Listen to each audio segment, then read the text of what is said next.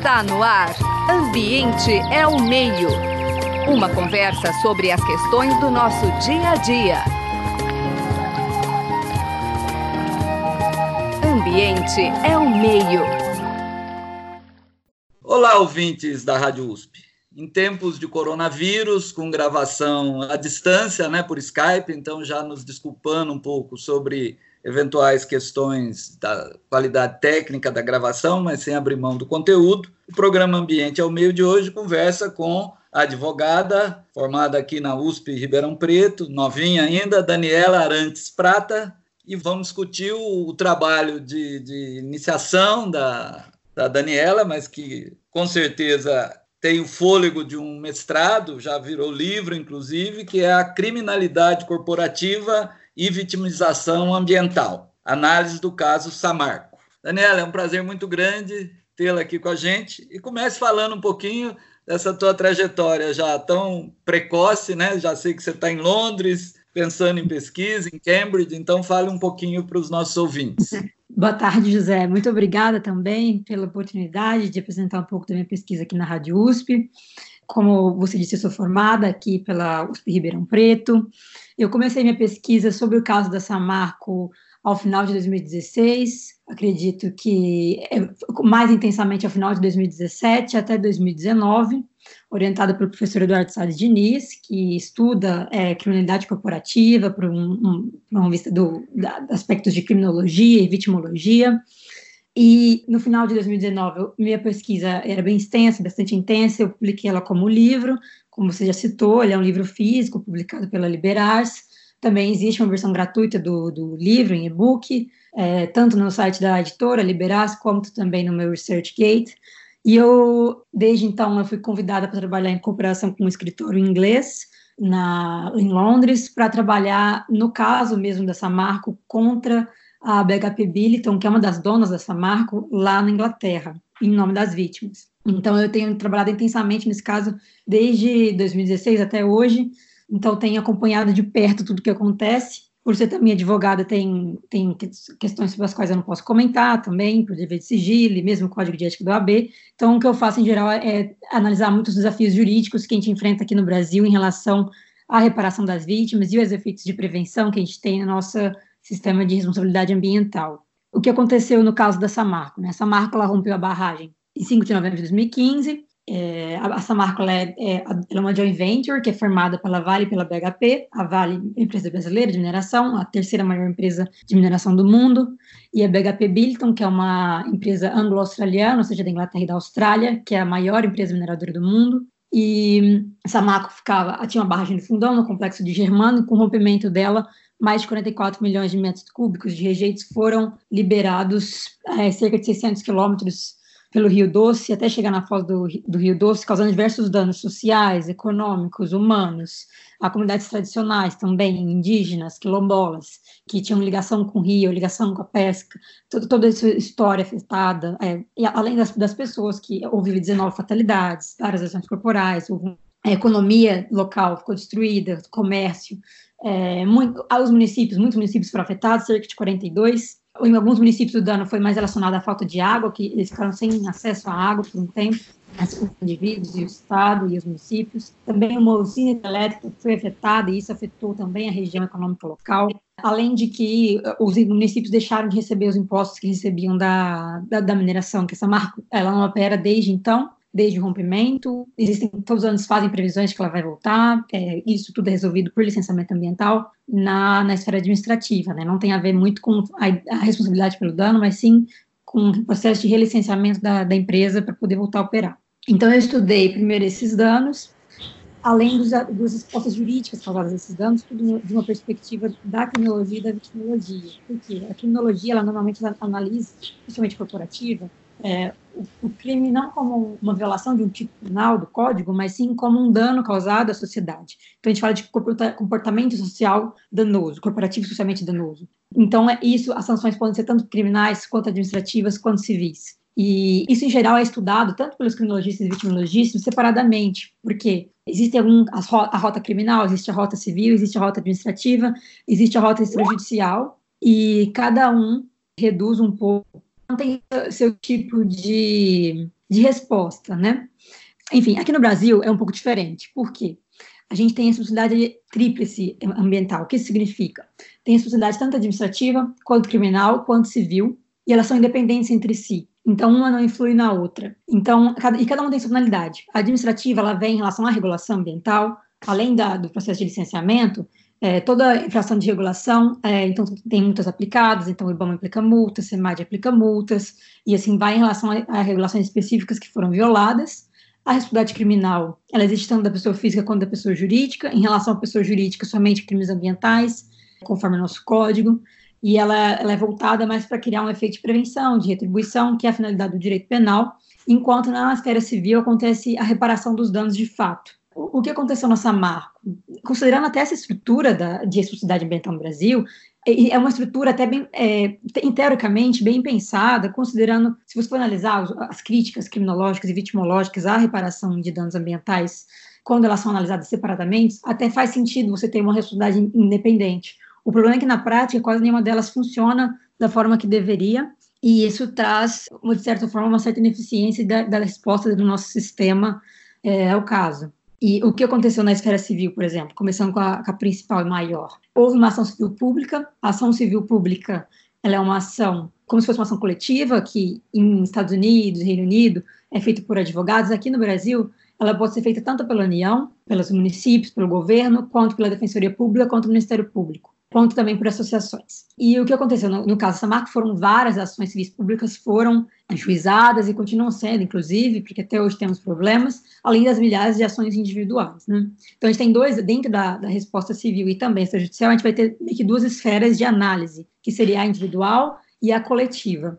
Na esfera coletiva, temos duas principais ações, que é uma ação da União, essa ação da União levou a um acordo, que é o TETAC, que criou a Fundação Renova. A Fundação Renova foi criada para reparar todos os danos do meio ambiente, que causar, e também as, as vítimas, etc., todos os danos causados pelo rompimento da barragem, enquanto é, também o TETAC ele deveria servir para extinguir basicamente todas as ações coletivas relacionadas ao desastre, uma das intenções do TETAC.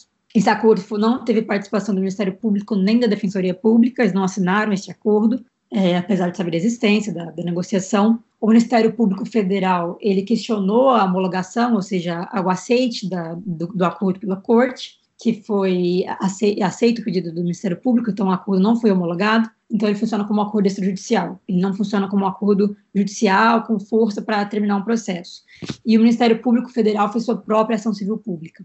É, e ele disso criou uma força-tarefa junto com o, com o, Ministério, Público de Minas Gerais e o Ministério Público do Espírito Santo, assim como o, as defensorias públicas também se organizaram para trabalhar em conjunto e começar a trabalhar de forma coordenada, porque de início realmente houve uma certa descoordenação das instituições públicas, até, até considerando que foi um desastre sem precedentes anteriores. E desde então começaram novas negociações dentro da ação do Ministério Público Federal, Desde janeiro de 2017, a gente teve um outro acordo que era só para contratar é, os experts que iam atuar no caso, para fazer diagnóstico de danos, para atuar junto com a comunidade, etc. Outro acordo similar em novembro de 2017, e o caso está suspenso desde de janeiro de 2017 para que esses acordos tenham sido feitos. Houveram várias críticas a todos esses acordos. As principais é que não existia participação da população é, não tinha essa informação. Você traz modelos de governança para as pessoas, assim, ah, vocês vão participar por meio desse modelo, sendo que as pessoas talvez não, nem entendam o conceito de governança, qual é o papel. A própria participação, apesar de ser necessária, ela pode vir com certa carga de revitimização, e, enfim, isso passa a tornar a vida das pessoas, e é outra forma de vitimização. E a própria falta de uma reparação adequada é outra forma de, de violação de direitos, né? Então, existem vários problemas que surgem aí da, de toda essa resposta jurídica civil. Então, eu queria agora que você comentasse, assim, é um conjunto muito grande de informações, né, Daniela? Um pouco assim, eu acho que um elemento central nessa discussão, né, que envolve processos contra megacorporações é um certo desequilíbrio de forças, né? Quer dizer, a gente sabe do, do, poder econômico né, de uma corporação como a Samarco, junto à, à, população local, junto aos poderes públicos locais, né, e mesmo junto ao governo federal, né, porque pelo que você falou, quer dizer, foi um acordo, um, um termo de ajustamento relâmpago, né, sem ouvir ninguém, Quer dizer, como é que é essa questão, né? Como é que você, no âmbito, o, o Ministério Público, digamos, seria um pouco uma espécie de contrapoder nesse processo, né? De, de representar os interesses mais coletivos, mas quer dizer, na ação, no, e eu queria que você falasse um pouco os documentos que foram analisados também, né? A metodologia da tua pesquisa. Você se debruçou sobre os processos, houve audiências públicas, fala um pouquinho sobre isso e sobre esse desequilíbrio que eu acho que sempre surge quando está em jogo. De um lado, os interesses mais coletivos, mais difusos, é a vida das pessoas, né? Mais pessoas muitas vezes sem poder e com dependência econômica, e de outro lado, mega corporações com, digamos, milhões ou bilhões de dólares, né, para gastar com bancas de advogados. Como é que fica um pouco essa questão?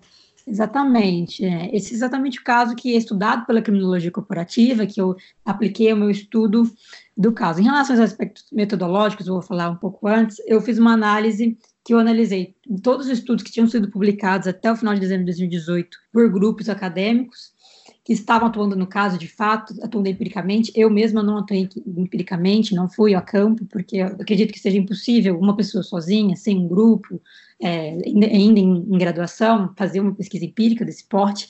Então, eu me utilizei de várias pesquisas feitas pela FMG, pela. Existem vários grupos, eh, grupos de acadêmicos na região que fazem esses grupos, e daí que eu é, tirei minhas respostas sobre os danos sociais. Em relação ao processo jurídico, eu analisei os processos. Eu analisei basicamente todos os processos administrativos que eu pude, por meio da lei de acesso à informação, por meio do que era disponível.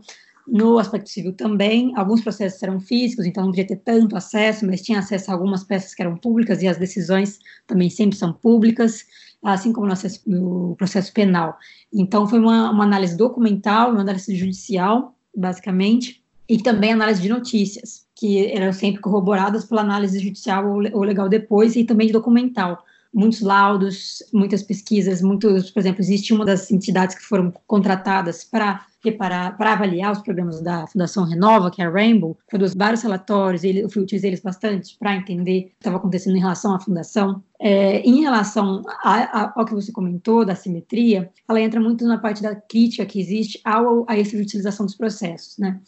É, o que acontece no processo civil? A gente tem esse monte de ação, essas ações civis públicas enormes e um monte de ação individual que é feita, e todo mundo sabe que no Brasil a gente tem certo é, dificuldade de, de acesso a material à justiça, os processos se prolongam por anos no, na justiça, você sozinho, individualmente, muito difícil contra uma corporação, eles contratam os melhores escritórios de advocacia do Brasil, e muitas vezes a pessoa nem tem acesso a uma assistência jurídica ou depende da, da defensoria, teve que a defensoria teve que criar, por exemplo, uma unidade na, em Mariana. E essa é uma das questões mais criticadas, a questão da simetria. Principalmente dentro da. da no âmbito do, do extrajudicial também dá para dividir individual e coletivo. No individual, é, existe uma assimetria enorme entre o indivíduo e a Renova, que no caso, que seria com quem negociassem, por isso que uma das, da, uma das demandas que eles fizeram no último acordo é que contratasse assessorias técnicas, para que todos os atingidos tivessem acesso a uma assessoria jurídica e uma assessoria técnica em relação ao dano que eles sofreram. O que a gente tem de problema hoje em relação a essa assessoria, e isso foi combinado em agosto de 2018, é que até hoje essas assessorias não foram contratadas porque é, estão discutindo agora judicialmente qual o valor que essas assessorias devem ser pagas. Então, é até um fenômeno muito engraçado e interessante do nosso sistema jurídico, que existe primeiro uma judicialização enorme, né, vai todo um monte de ação, dá problema na judicialização, a gente faz a extrajudicialização, leva tudo para fora da corte, extrajudicial, faz acordo, e aí o acordo não dá certo, aí você vai lá e, e entra na justiça para fazer o acordo dar certo. Mas mesmo assim, você ainda não está discutindo o que foi é, trago inicialmente, mas sim porque o acordo que não deu certo, que já não era algo ideal, né? E você também tem própria simetria, talvez entre o MP e as empresas que estão preparadas, que estão acostumadas a lidar com esse tipo de coisa, e o MPF, que teve que, que se mobilizar em grandes portes para trabalhar com isso, e que também sabe das dificuldades do sistema brasileiro e acaba aceitando, tendo que fazer ações, os TAPs, né? Eles existem por uma dificuldade de, de conseguir entrar em, em, em contato, em, de conseguir um julgamento, de fato, conforme eles necessitam. Para que o, o julgamento em uma ação civil pública, ele ainda funciona da seguinte forma. Depois que você tem o julgamento, os indivíduos vão lá, pegam esse julgamento e trazem para a justiça o julgamento, para depois liquidar o dano deles, depois entrar como se uma nova ação deles mesmos, e a única coisa que eles não têm que provar é a responsabilidade da empresa em relação ao colapso. Ainda tem que comprovar o próprio dano, o próprio nexo, então tudo acaba indo para essa judicialização. E ao mesmo tempo, a judicialização tem todos esses problemas de assimetria que até hoje não foram reparados quatro anos depois do desastre. Acho que seria interessante para o nosso ouvinte também, assim, algumas decisões eventualmente polêmicas, quer dizer, alguns, alguns achados assim da análise desses processos que que mostram o seu caráter, seja inusitado, seja a presença muito. Obviamente que não envolvam a questão do, da sua atuação profissional também, né? Mas não sei, da, dos documentos analisados. assim. Bom, existem, existem vários pontos que eu levantei, tanto no civil quanto no criminal. No criminal é muito interessante, vou falar primeiro um pouco do civil que a gente estava falando. É, primeiro, essa questão de judicialização da extrajudicialização. O que aconteceu? Criaram a Fundação Renova, fizeram um novo acordo para modificar a governança da Fundação Renova, e existia um, um, comitê que foi criado, administrativo, que é o Comitê Interfederativo, o CIF. E nisso, o que acontecia? A Renova nem sempre cumpria com as determinações do CIF, que era feito para fazer determinações para a Renova, parte do governo, municípios, etc. E aí o governo, o MP a Defensoria começaram a judicializar os planos do CIF. E, e, aí o que aconteceu? No final desse, do ano passado, isso foi recente, as partes começaram a negociar extrajudicialmente é, os prazos do CIF, os dos prazos da Renova dentro do CIF, o que, que ela deveria fazer em relação a diferentes eixos que eles chamam de eixos prioritários, e o juiz da 12ª Vara Federal, que é a vara que está decidindo quase todos os casos coletivos, decidiu que há vários processos separados, que são os processos dos eixos prioritários, que são 10. Então, cada um está lidando com uma área agora e tudo isso foi retirado do CIF. Então, eu, eu notei um processo interessante de judicialização da extrajudicialização depois e a utilização da utilização. Então é um ciclo e que você você é, é, é muito interessante perceber isso dentro do sistema brasileiro, porque você tenta escapar por um lado não consegue, depois tenta escapar pelo outro e agora não consegue e aí agora o IPF já gravou de, dessas decisões que foram criadas separadas e estamos por enquanto nessa nesse ponto. É, uma curiosidade antes de você entrar nos aspectos criminais que também acho que são interessantes, né? Quem se beneficia disso? Quer dizer, é o réu que se beneficia? É, é óbvio, o réu. É engraçado, porque eles, eles decidiram tudo, levaram tudo para o extrajudicial para ser mais fácil para eles, e aí depois não cumpre, aí você leva para o judicial, que aí leva mais tempo ainda. Então, só se, a, todo ataque governança, que foi um acordo feito em junho de 2018, é, que era para estar tá terminando em agosto de 2020 ou até agosto de 2022, se as partes se estenderem, que, que é o que deve acontecer, ele precisa, para começar a fazer todo, tem vários espaços né, que são burocráticos, que vão ter que acontecer, e que para começar a acontecer, precisa de ter o diagnóstico dos danos que ainda não aconteceu, precisa de ter a própria. É, e, acredita a contratação das assessorias técnicas, criação das comissões locais, e eles até hoje não concordaram com o valor do pagamento da assessoria técnica.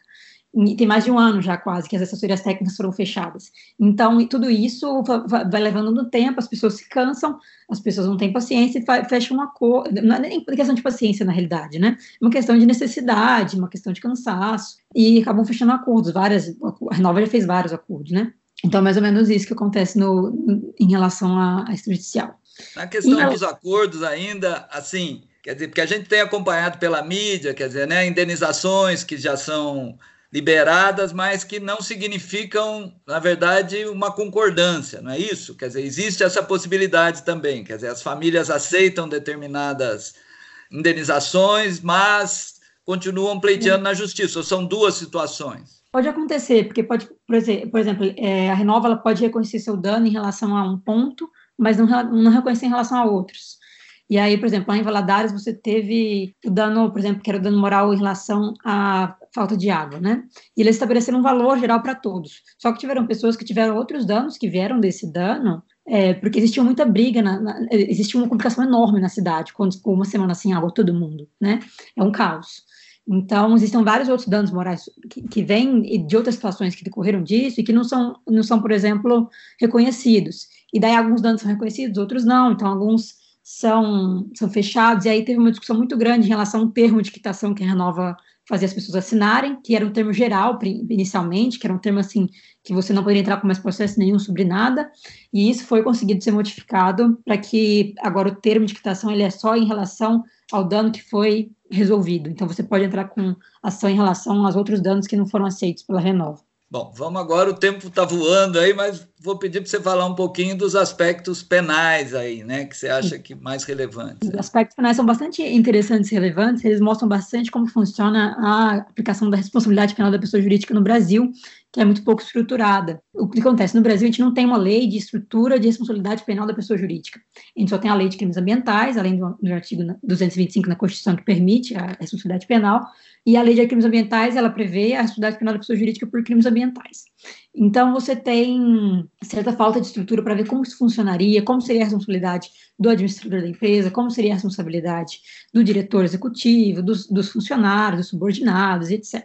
É, o que aconteceu? A denúncia ela foi feita é, em outubro de 2016, acho, recebida pelo juiz, ou seja, aceita pelo juiz em novembro de 2016, um ano depois do desastre, e desde então ela está se prorrogando na produção de provas. Ela ficou mais de seis meses suspensa para ver se a prova era legal ou ilegal em relação a, a dados fornecidos pela Samarco, e desde então tem, tem estado em fase de instrução de oitiva de testemunhas. Mas o que aconteceu desde então são duas decisões que foram muito importantes que aconteceram no ano passado. A primeira foi em maio de 2019, em relação a alguns pedidos das empresas de prescrição do caso. Elas falaram assim que já já tinham decorrido dois anos, que era o prazo de prescrição da pena de multa, então logo elas não poderiam ser mais penalizadas. O juiz discordou né, porque de acordo com o Código Penal, elas também podem sofrer outros tipos de multas que são restritivas, como, por exemplo, não intervenção governamental, é, não poder fazer contratos e outros tipos de penas restritivas de direitos que elas são sujeitas, mas chegou à conclusão que esse prazo lidaria-se com quatro anos do recebimento da denúncia, ou seja, em novembro desse ano. Então, existe um risco grande aí de termos a prescrição do crime em relação às empresas, é, às empresas, às pessoas jurídicas mesmo. Em relação às pessoas físicas, é, muitas delas entraram com habeas corpus, né, todas na verdade. O habeas corpus de algumas foram aceitas, estou tirando elas totalmente do caso, que são no caso de pessoas que estavam no conselho de administração, ou seja, nas pessoas que representavam a Vale e a BHP e que votavam, mas que não eram é, operadoras da, da empresa, elas foram é, liberadas. E o juiz, depois, em setembro, estendeu isso a todas as outras pessoas que estavam na mesma situação. Então, eram 22 réus antes, hoje só temos 9 só continuam como réus os, os, os, que estavam de fato no diretor operativo, parte de barragens, o diretor mesmo da empresa, e além do que eles tinham sido inicialmente é, acusados de homicídio e de lesão corporal, hoje eles entendem que, que houve apenas o crime de inundação que é qualificada pela morte, né, mas que não deixa de ser, por exemplo, ia ser um, um processo que ia ser do tribunal do júri, em teoria, ser um crime doloso contra a vida, agora, por não ser mais um crime doloso contra a vida, deixa de ser, passa a ser um crime de inundação, e muda o rito do processo, etc. Ele, o juiz até recebeu a denúncia de novo, tanto que ele negou em relação a algumas pessoas. Então, a gente tem é, aí várias formas de questionar qual vai ser a finalidade da pena, que é o que eu, muito que eu fiz no meu livro, assim, a pena em geral ela tem uma finalidade preventiva ou de retribuição qual vai ser a finalidade preventiva da, da pena, né? No caso dessa marca, em relação às empresas, que muito provavelmente vai prescrever. Em relação às pessoas, a gente ainda não sabe o que vai acontecer, está tendo instrução eu, eu, tive de testemunha. Então, é, a função preventiva é bastante questionada, Aí a função retributiva também, que é aquela de reprovação social da sociedade também, né? E expectativas sociais em relação ao caso são frustradas, e a própria prevenção, tanto que a gente vê aí que desastres continuaram acontecendo, a gente teve o caso de Brumadinho, da Vale, que é inclusive a dona da Samarco, uma delas, e infelizmente insatisfação geral das vítimas, mais ou menos isso. Pois é, Daniela, o tempo voa, né? Você é. traz muita informação, mas talvez eu vá pedir uma uma conclusão final, um pouco, você passou por essa experiência em Londres, quer dizer, uma outra lógica jurídica, né? Uma outra, mas como é que essa coisa é vista? Quer dizer, nós temos um sistema realmente a lógica recursal, ela fortalece o poder econômico, o poder político, é isso? Quer dizer, é uma coisa brasileira, lá fora deu, você ficou não muito tempo, mas deu para sentir. Te pediria aí que no máximo em um minuto e meio, dois, você faça uma, um fechamento. Olha, é bastante diferente o sistema recursal. Aqui, é, lá eles têm que ter um motivo real para entrar com um recurso, além de ser muito caro você entrar com um recurso. Aqui no Brasil você pode entrar com recurso em relação a tudo. Uma diferença muito grande do sistema brasileiro do sistema do Reino Unido, por exemplo, é a honestidade em relação à corte. Você não pode emitir documento, por exemplo, você não pode é, trabalhar. Então, então, existem várias coisas que não podem ser, não pode ter essa, essa é, enrolação que, que a gente chama, tem termos apropriados para isso dentro do direito, mas você não pode ir entrando com vários recursos o tempo inteiro. E não existe tantos recursos como existem aqui, né? Então, é, é um problema do sistema judiciário brasileiro que ele foi feito para proteger, esse tanto de recurso foi feito as vítimas em geral, né? Mas ele acaba favorecendo as empresas. Até o próprio, que eu, que eu nem cheguei a comentar, que é o incidente de resolução de demandas repetitivas, que suspende todos os casos para dar uma resposta igual a todos, isso aconteceu nos casos de água, por exemplo, acaba favorecendo, o, no, no fim, o réu que é a empresa, né? E, e, infelizmente é isso que tem acontecido. Eu tenho estudado tudo para que a gente possa talvez um dia aprendendo, né, pegando evidências do que acontece concretamente também, quais são as necessidades da vítima, eu acho isso muito importante, e para que a gente possa um dia é, dar uma resposta para o Brasil, pensar, repensar o nosso sistema, repensar a regulação, repensar a forma de reparação, porque da forma que está hoje, infelizmente, não é realista nem satisfatória. Muito bem, Daniela. Infelizmente o nosso tempo acabou, mas eu pediria que você deixasse mais uma vez o contato do, do seu livro, né, na, na sua despedida aos ouvintes. Conversamos hoje com a Daniela Arantes Prata, que é advogada, né, formada aqui pela Faculdade de Direito do campus de Ribeirão Preto, da USP. E agradeço também o, o apoio técnico do Gabriel Soares e, né, e da Suiane Azenha na produção.